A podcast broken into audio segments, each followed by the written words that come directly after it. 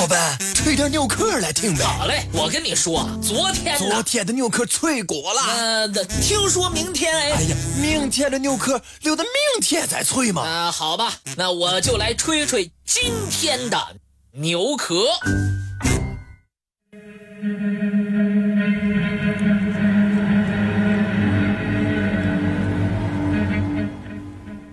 从唐代时吐蕃在云南维西奇宗设神川都督府起，住于香格里拉战城大龟山的寨铺，名为独克宗，即是历史著名的铁桥东城。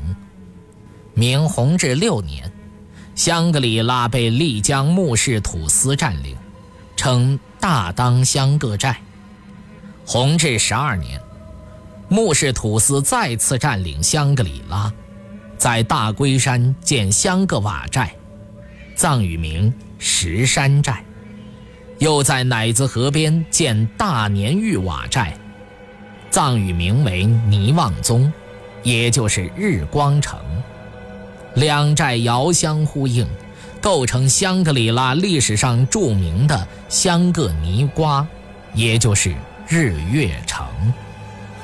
一直到民国十年，香格里拉所筑新城仍旧和旧城连环，不方，也不圆，设东南西北四门及数条小路通往城外。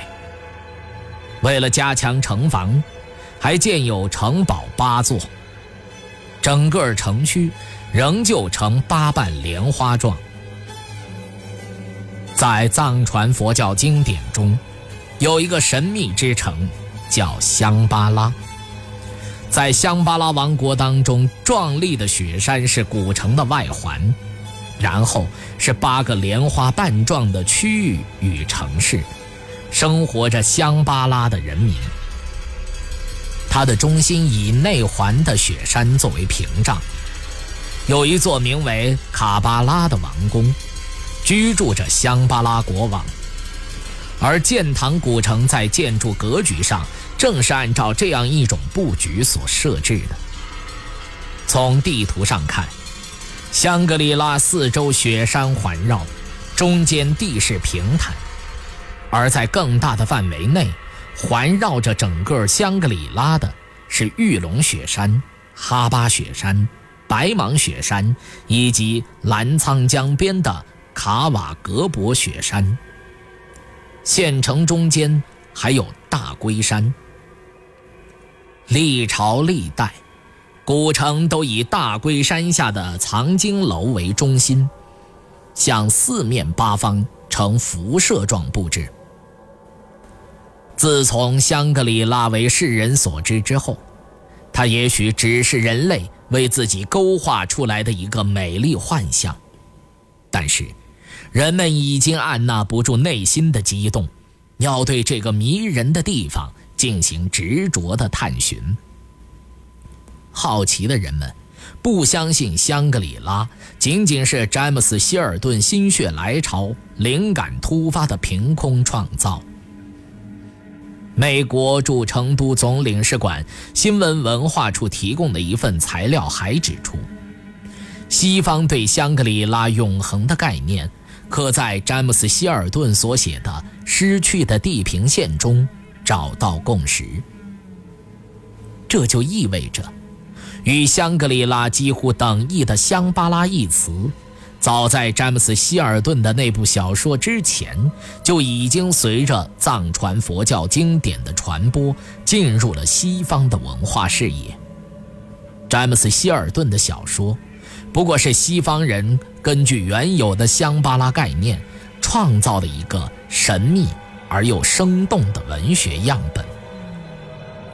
由此看来，所谓香格里拉，既不是从天而降的，也不是像詹姆斯·希尔顿那样的外国作家所能命名的，它原本就是藏民族的理想之国。迪庆高原的有识之士，不过，只是借助了那个美好的传说，按照经典中对理想之国的种种描绘，热情积极地建设着自己的家园。人类对于未来的追寻，由古至今，延绵不绝。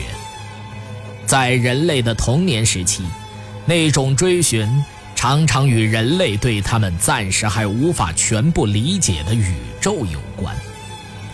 无论是西方虚无缥缈的天堂、天国、伊甸园，还是中华本土的桃花源、玉阙天宫。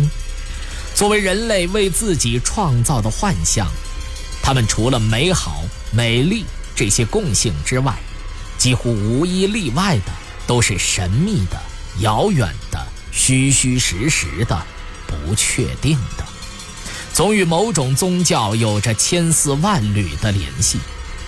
它们深藏于某个人迹罕至、常人难以抵达的地方。